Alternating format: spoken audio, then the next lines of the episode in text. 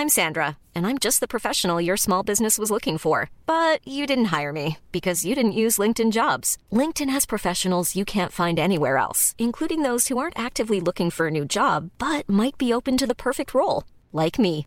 In a given month, over 70% of LinkedIn users don't visit other leading job sites. So if you're not looking on LinkedIn, you'll miss out on great candidates like Sandra. Start hiring professionals like a professional. Post your free job on linkedin.com/people today.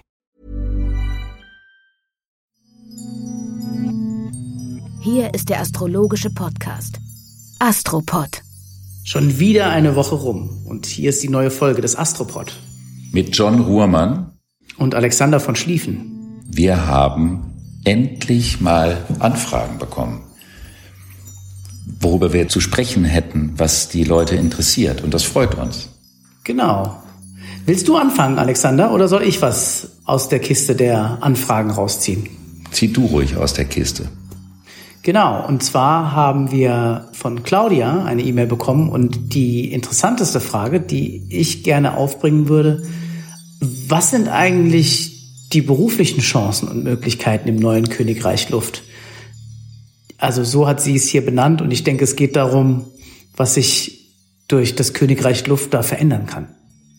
Das bezieht sich natürlich sehr stark auf vieles, was wir schon besprochen haben, nämlich der Übergang von einem materialistischen, wegen dem Element Erde, Zeitalter, und das heißt abgrenzen, meins vor deinem sichern, hin zu dem Thema der Kooperation des Miteinanders. Es hat also zu tun mit Tätigkeiten in Netzwerken, wo man seine Fähigkeiten wie in ein Team einbringt und es gar nicht so sehr darum geht, dass man nur sein eigenes macht und nur seinen eigenen Weg geht, dann würde ich auf jeden Fall auch dieses Jahr empfehlen, das ist ja wie eine gigantische Wegegabelung, das Jahr 2020. Und es wird sich noch ganz, ganz vieles bis zum Dezember, Januar umwälzen, neu verkabeln, in neue Richtungen gehen.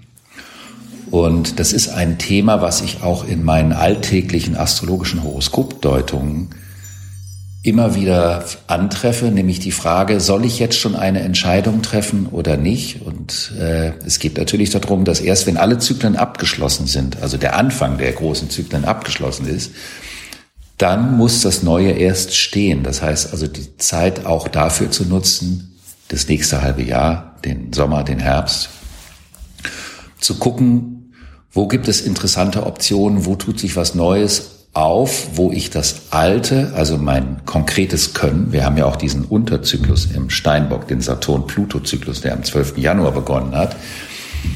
Und der bedeutet ja darauf hin, dass es nicht darum gehen muss, dass man etwas komplett Neues oder anderes macht, sondern dass man das, was man vielleicht auch schon länger macht, was mit Erfahrung zu tun hat, auf eine neue Ebene bringen kann, qualitativ und sich auf das konkrete Können auch zu verlassen beispielsweise. Ich würde gerne einen weiteren Hinweis anbringen, und zwar für alle, die die aktuelle Zeit nutzen, um, ich sag mal, ein bisschen mehr in die Tiefe zu gehen, was eigentlich wichtig ist für sie, fand ich sehr passend, auch wenn der Film jetzt knapp vier Jahre alt ist.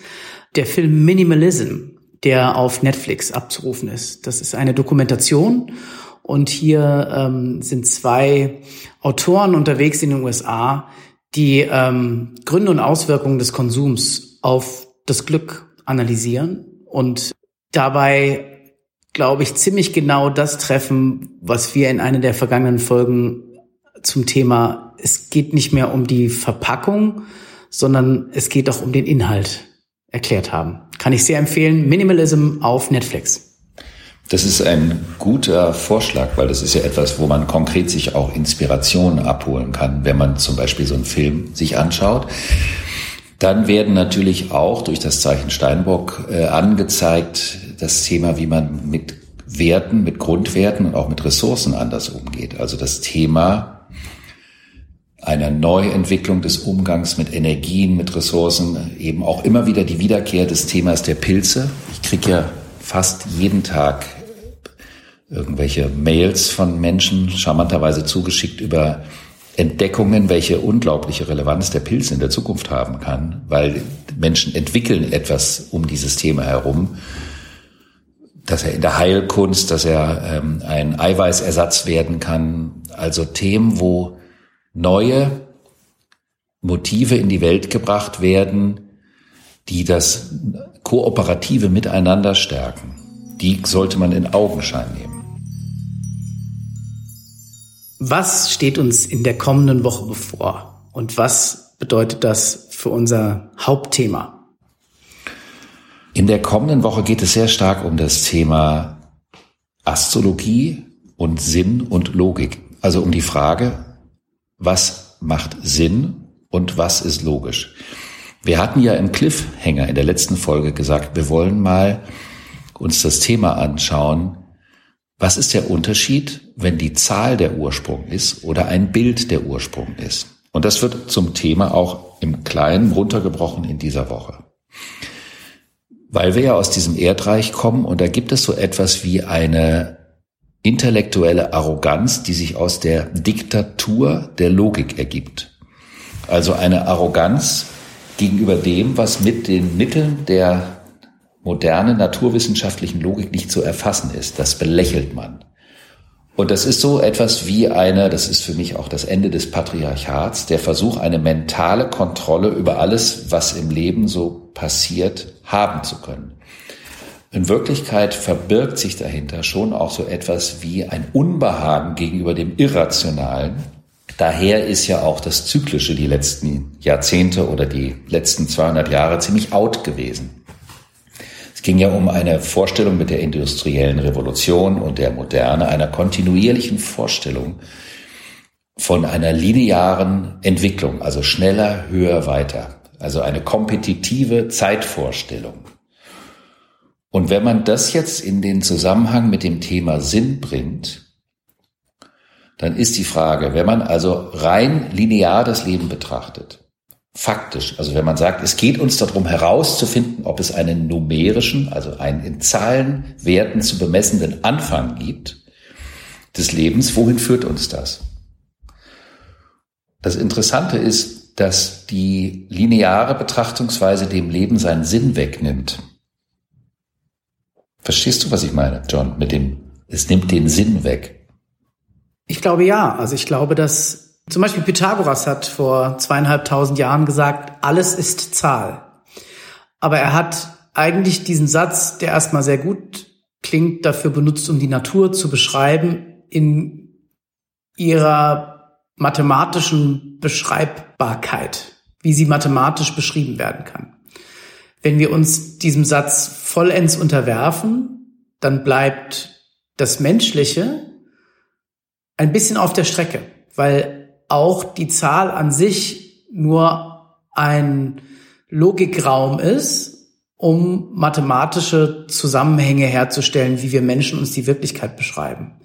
Wir haben aber auch Geschichten und sinnstiftende Bilder jenseits der Zahl geschaffen, die eher, sag ich mal, in einem anderen menschlichen, rationalen und emotionalen Raum verortet sind, die für uns genauso wichtig sind wie Grashalme zählen.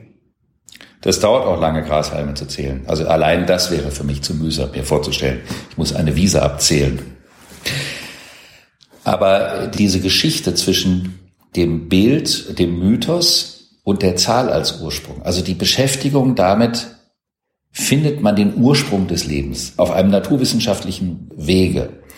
Dann gibt es die Geschichte mit dem Mythos. Also es gibt ja Figuren, vor allen Dingen in der Religion, gerade in der Bibel, und das, unser Podcast ist ja nicht gemeint als Bibelexkurs, sondern, oder als eine religiöse Thematik, sondern wir nehmen diese Beispiele äh, eher als eine Kulturveranschaulichung, wie man mit den verschiedenen Themen umgehen kann.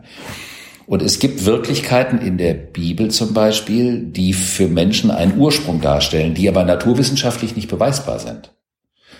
Also es ist ja zum Beispiel nicht beweisbar, dass Jesus gelebt hat. Man versucht das zu beweisen, aber für die Menschen, die daran glauben, ist das gar nicht so relevant, dass das beweisbar ist. Das sind so wie Welten, die da aufeinander klaffen. Dann gibt es ja auch das Interessante, dass viele Philosophen, vor allem die Alten oder eben auch äh, Jesus, keine Schriften verfasst hat, sondern das wurde übermittelt und übertragen. Es gibt kein geschriebenes Wort, es gibt kein überprüfbares Wort. Mit den Worten wurde früher auch anders umgegangen. Also die Worte zu reduzieren auf den faktischen Inhalt, um eine Idee von Präzision zu bekommen, ist ja eine relativ neuzeitliche Geschichte. Ein Wort hatte vielleicht früher eine ganz andere Bedeutung oder in einem poetischen Kontext war viel mehr mit komplexen Sinnhaftigkeiten aufgeladen, als wir das manchmal heute mit dem rein analytischen machen. Und das hat etwas zu tun mit der Frage, wie lädt man Sprache auf? Wie geht man mit dem Thema Sinn um? Wenn wir dieses Thema weiterspinnen, dann wäre ja in der linearen Zeitauffassung das Leben, das hat einen Anfang, dann durchlebt man das Leben und dann ist ein Ende. Und das war es. Und dann kann man sagen, da muss ich mir halt überlegen, was ist sinnvoll. Aus dem Zyklischen heraus kommt ein Sinn herein, weil ein Zyklus nicht bedeutet, dass etwas total zum Ende kommt. Also es gibt gar nicht die Idee des absoluten Anfangs und des absoluten Endes. Und ein Mensch, der stark im Zyklischen verhaftet ist, wird vielleicht gar nicht so sehr das intellektuelle Bedürfnis haben, für alles, was da ist, einen absoluten Anfang und ein absolutes Ende zu finden. Das mag vielleicht ein bisschen komisch klingen, hat aber viel damit zu tun, wie man gerade an einem so großen Zeitenübergang wie der, in dem wir uns gerade befinden, auch mit dem Thema, wie sinnvoll ist das eigentlich, was ich mache? Oder was wäre in der Zukunft sinnvoll? Und Sinn hat ja immer viel, vielleicht auch damit zu tun, dass etwas weitergeht, dass etwas sich weiterentwickelt, was übrigens in einer Konstellation genau in dieser Woche auch zum Thema wird, worauf ich äh, danach eingehen möchte, denn da gibt es einen spannenden Vollmond, der genau die Frage zwischen Ratio, Vernunft und Sinnhaftigkeit aufwerfen wird. Ich weiß gar nicht, wo ich anfangen soll, weil mir so viel dazu einfällt. Das freut mich. Ja, also äh, zum einen hast du ja ein gutes Beispiel gewählt, indem du den historischen Jesus von Nazareth, der sich, glaube ich, in einigen historischen Überlieferungen finden lässt, und mit der Erzählung und dem religiösen Glauben, der sich um Jesus von Nazareth verbindet, äh, aufgezeigt, dass es wissenschaftliche Ebenen gibt, aber auch ähm, Ebenen des Verständnisses, die ähm, was mit der Interpretation eines Mythos zu tun haben. Und den findet man auf der Welt an vielen Stellen, aber auch in vielen ähnlichen Bildern, die unserem menschlichen Denken notwendig sind und dem entgegenkommen, damit wir das, woran wir glauben, verstehen. Ich stelle mir immer die Frage, wer erfindet eigentlich diese Mythen? Erfinden wir die selbst? Dann sind wir wahrscheinlich wieder beim Psychologen und bei Freud. Aber das Zyklische findet man auf der Welt an vielen Stellen. Zum Beispiel ähm, im Hinduismus oder im Buddhismus. Ähm, ich persönlich praktiziere seit einiger Zeit Tai Chi. Da ist alles in einem ewigen Yin-Yang-Kreislauf versehen und man. Planning for your next trip? Elevate your travel style with Quince. Quince has all the jet-setting essentials you'll want for your next getaway, like European linen premium luggage options, buttery soft Italian leather bags, and so much more. And is all priced at 50 to 80% less than similar brands. Plus, Quince only works with factories that use safe and ethical manufacturing practices. Pack your bags with high-quality essentials you'll be wearing for vacations to come with Quince. Go to quince.com/pack for free shipping and 365-day returns. Findet diese Ansätze überall und das ist eigentlich das, was ich sagen will. Auch hier nochmal ein interessanter Medienhinweis ist ein tolles Buch. Es ist sehr trocken, aber es fasst genau diese Thematik auf. Und das ist der Heros in tausend Gestalten. Ich glaube, ich habe das auch hier schon mal erwähnt. Das ist äh, von Joseph Campbell, ein Buch, das mittlerweile schon über 70 Jahre alt ist. Aber das untersucht diese Zusammenhänge zwischen den Lebenserfahrungen der Menschen seit ihrem Ausbruch oder Aufbruch aus Afrika und der Gemeinsamkeit aller Kulturen und wie sich das mündlich weiterentwickelt hat und wie wir das mit uns verknüpfen. Und mir gefällt dieses Bild des Mythos deshalb, weil ich glaube, dass Mythen eine tiefe menschliche Wahrheit haben. Auch ein Grund, weshalb ich Astrologie so schätze.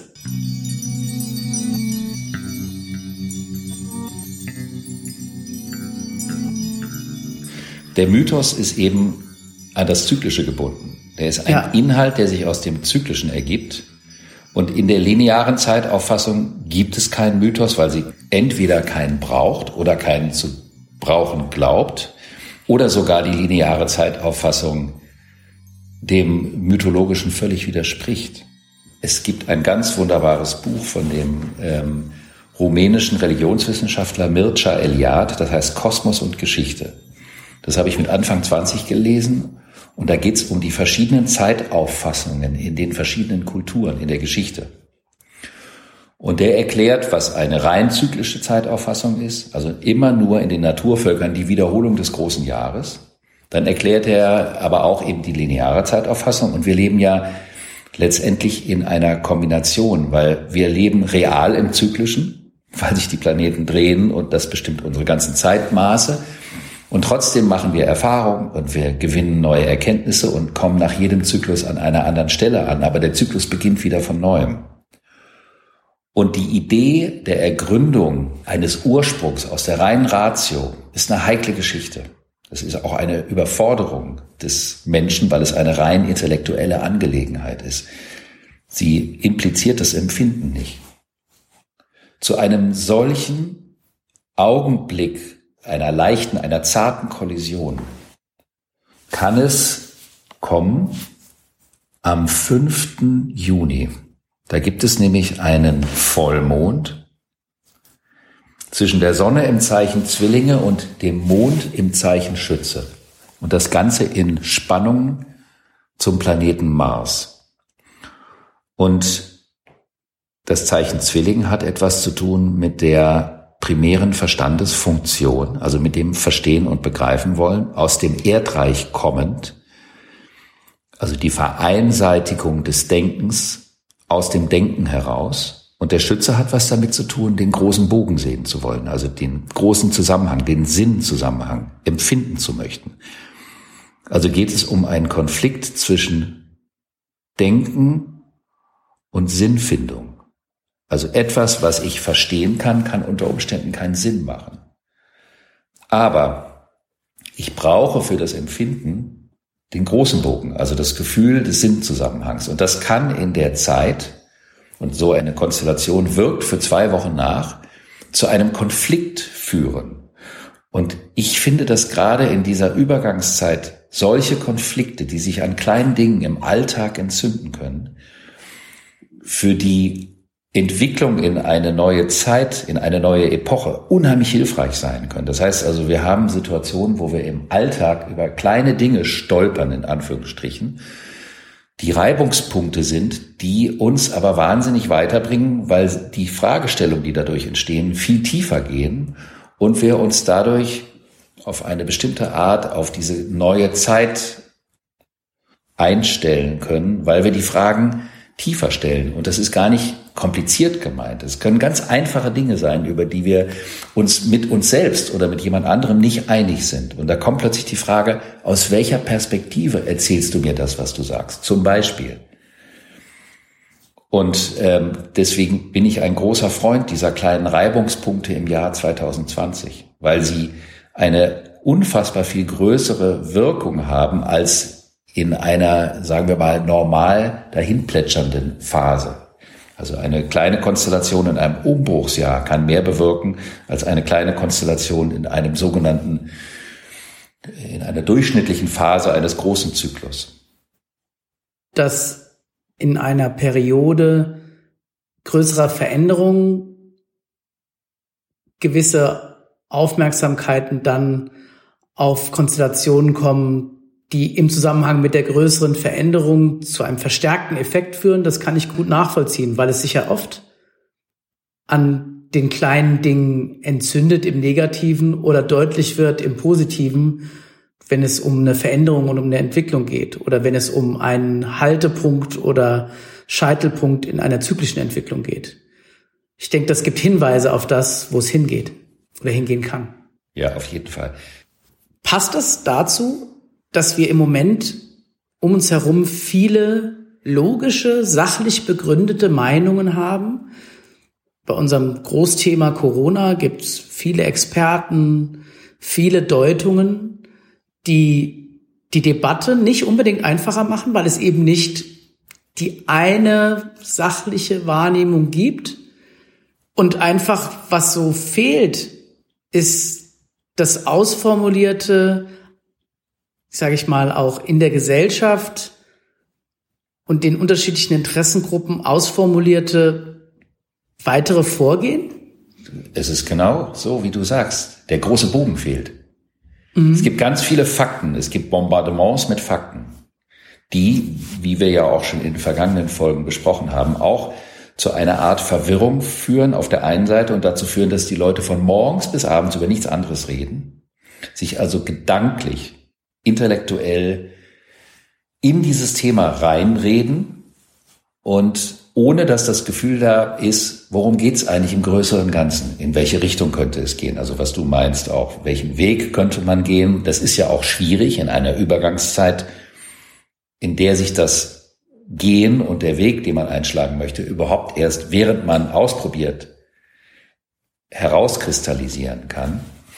Aber es geht mit dieser Vollmondkonstellation auch um die Frage dieser Arroganz und der Unsicherheit, die sich hinter dem Wunsch nach einer intellektuellen Kontrolle über eine Situation ergibt.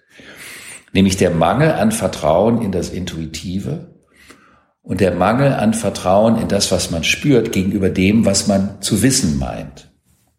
Und das ist natürlich Konfliktstoff ohne Ende.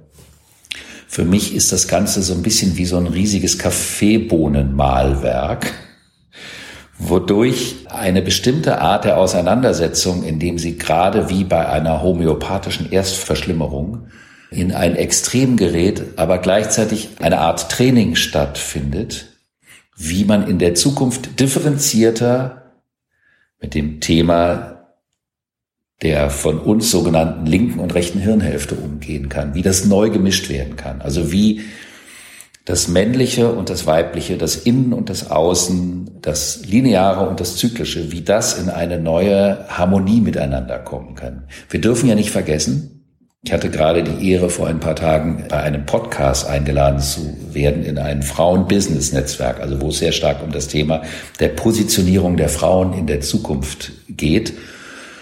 Und da geht es ja auch um die Frage, dass Frauen in der Vergangenheit immer in männlichen Kostümen sich im Business behauptet haben, anstatt in ihrer Urart, in ihrer Weiblichkeit sich zu positionieren. Und es geht ja um das Gleichgewicht zwischen den verschiedenen Kräften. Es geht ja auch gar nicht darum, die Vernunft oder die Logik oder die Ratio zu denunzieren. Es geht ja nur darum, ein Gleichgewicht anzustreben, dass es die andere Seite auch gibt und dass das zusammengehört.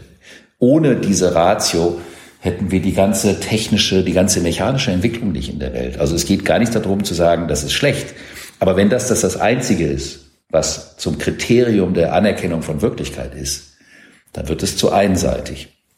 Und diesbezüglich kann man am 5. Juni in kleinen Alltagssituationen ganz wunderbare Erkenntnisse ziehen aus ganz simplen, praktischen Dingen, die man im Alltag erlebt. Also Dinge, die man vielleicht sogar am besten mit der Hand lösen muss etwas, wo man vielleicht eine Steckdose austauschen muss oder der Wasserkocher in der Küche ist kaputt oder man muss ein Fahrradreifen wechseln oder die Frisur sitzt nicht mehr, egal was es ist.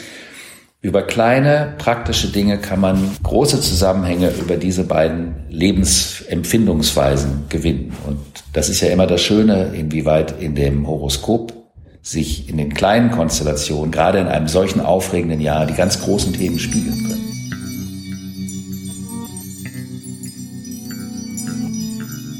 Kontrolle ist eine Illusion. Habe ich mal gelesen. Hat mich sehr beeindruckt, würde mich aber sehr beängstigen, wenn wir nicht wenigstens im gewissen Maße Kontrolle über Dinge ausüben könnten.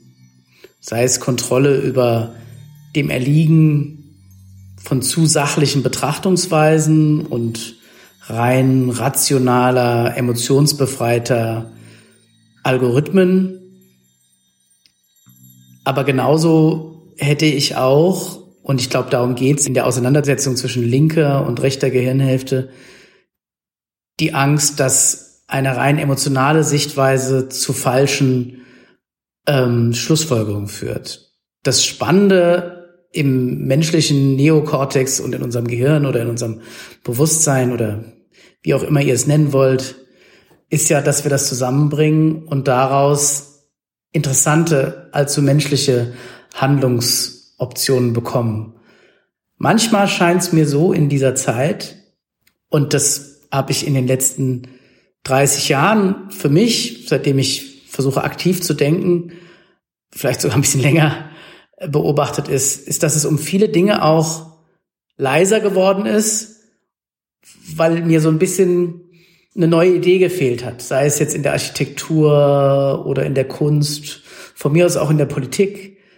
Da gibt es neue Ideen, aber sie sind nicht so laut geworden. Was sehr laut geworden ist in unserer Gesellschaft, ist der Algorithmus, an den ich auch glaube, aber der nicht ausreichend ist, um mit dem, was vor uns liegt, mit den Möglichkeiten, die wir haben, zurechtzukommen. Das ist zumindest das, was ich denke. Und deswegen ist die Zeit jetzt so spannend. Das finde ich ein ausgesprochen schönes Schlusswort für die heutige Folge. Liebe Hörerinnen und Hörer, vielen Dank fürs Zuhören. Wir freuen uns auf die nächste Folge des Astropod nächste Woche. Bitte bleibt uns treu. Und wenn ihr Freunde habt, die sich für Astrologie interessieren oder aber Freunde, die sich noch nicht für Astrologie interessieren, dann freuen wir uns natürlich, wenn ihr einen Hinweis gebt auf den Astropod, denn der richtet sich ja nicht nur an Menschen, die sich bereits mit Astrologie auskennen, sondern ganz im Gegenteil. Wir versuchen den offen zu gestalten, dass jeder verstehen kann und einen Zugang zu diesem wunderbar komplexen Thema der Astrologie in einer solch brisanten und spannenden Zeit finden kann.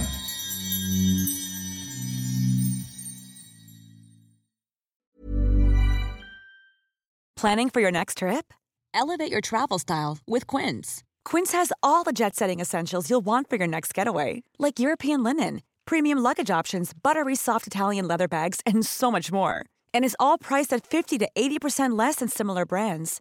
Plus, Quince only works with factories that use safe and ethical manufacturing practices. Pack your bags with high-quality essentials you'll be wearing for vacations to come with Quince. Go to quince.com/pack for free shipping and 365-day returns.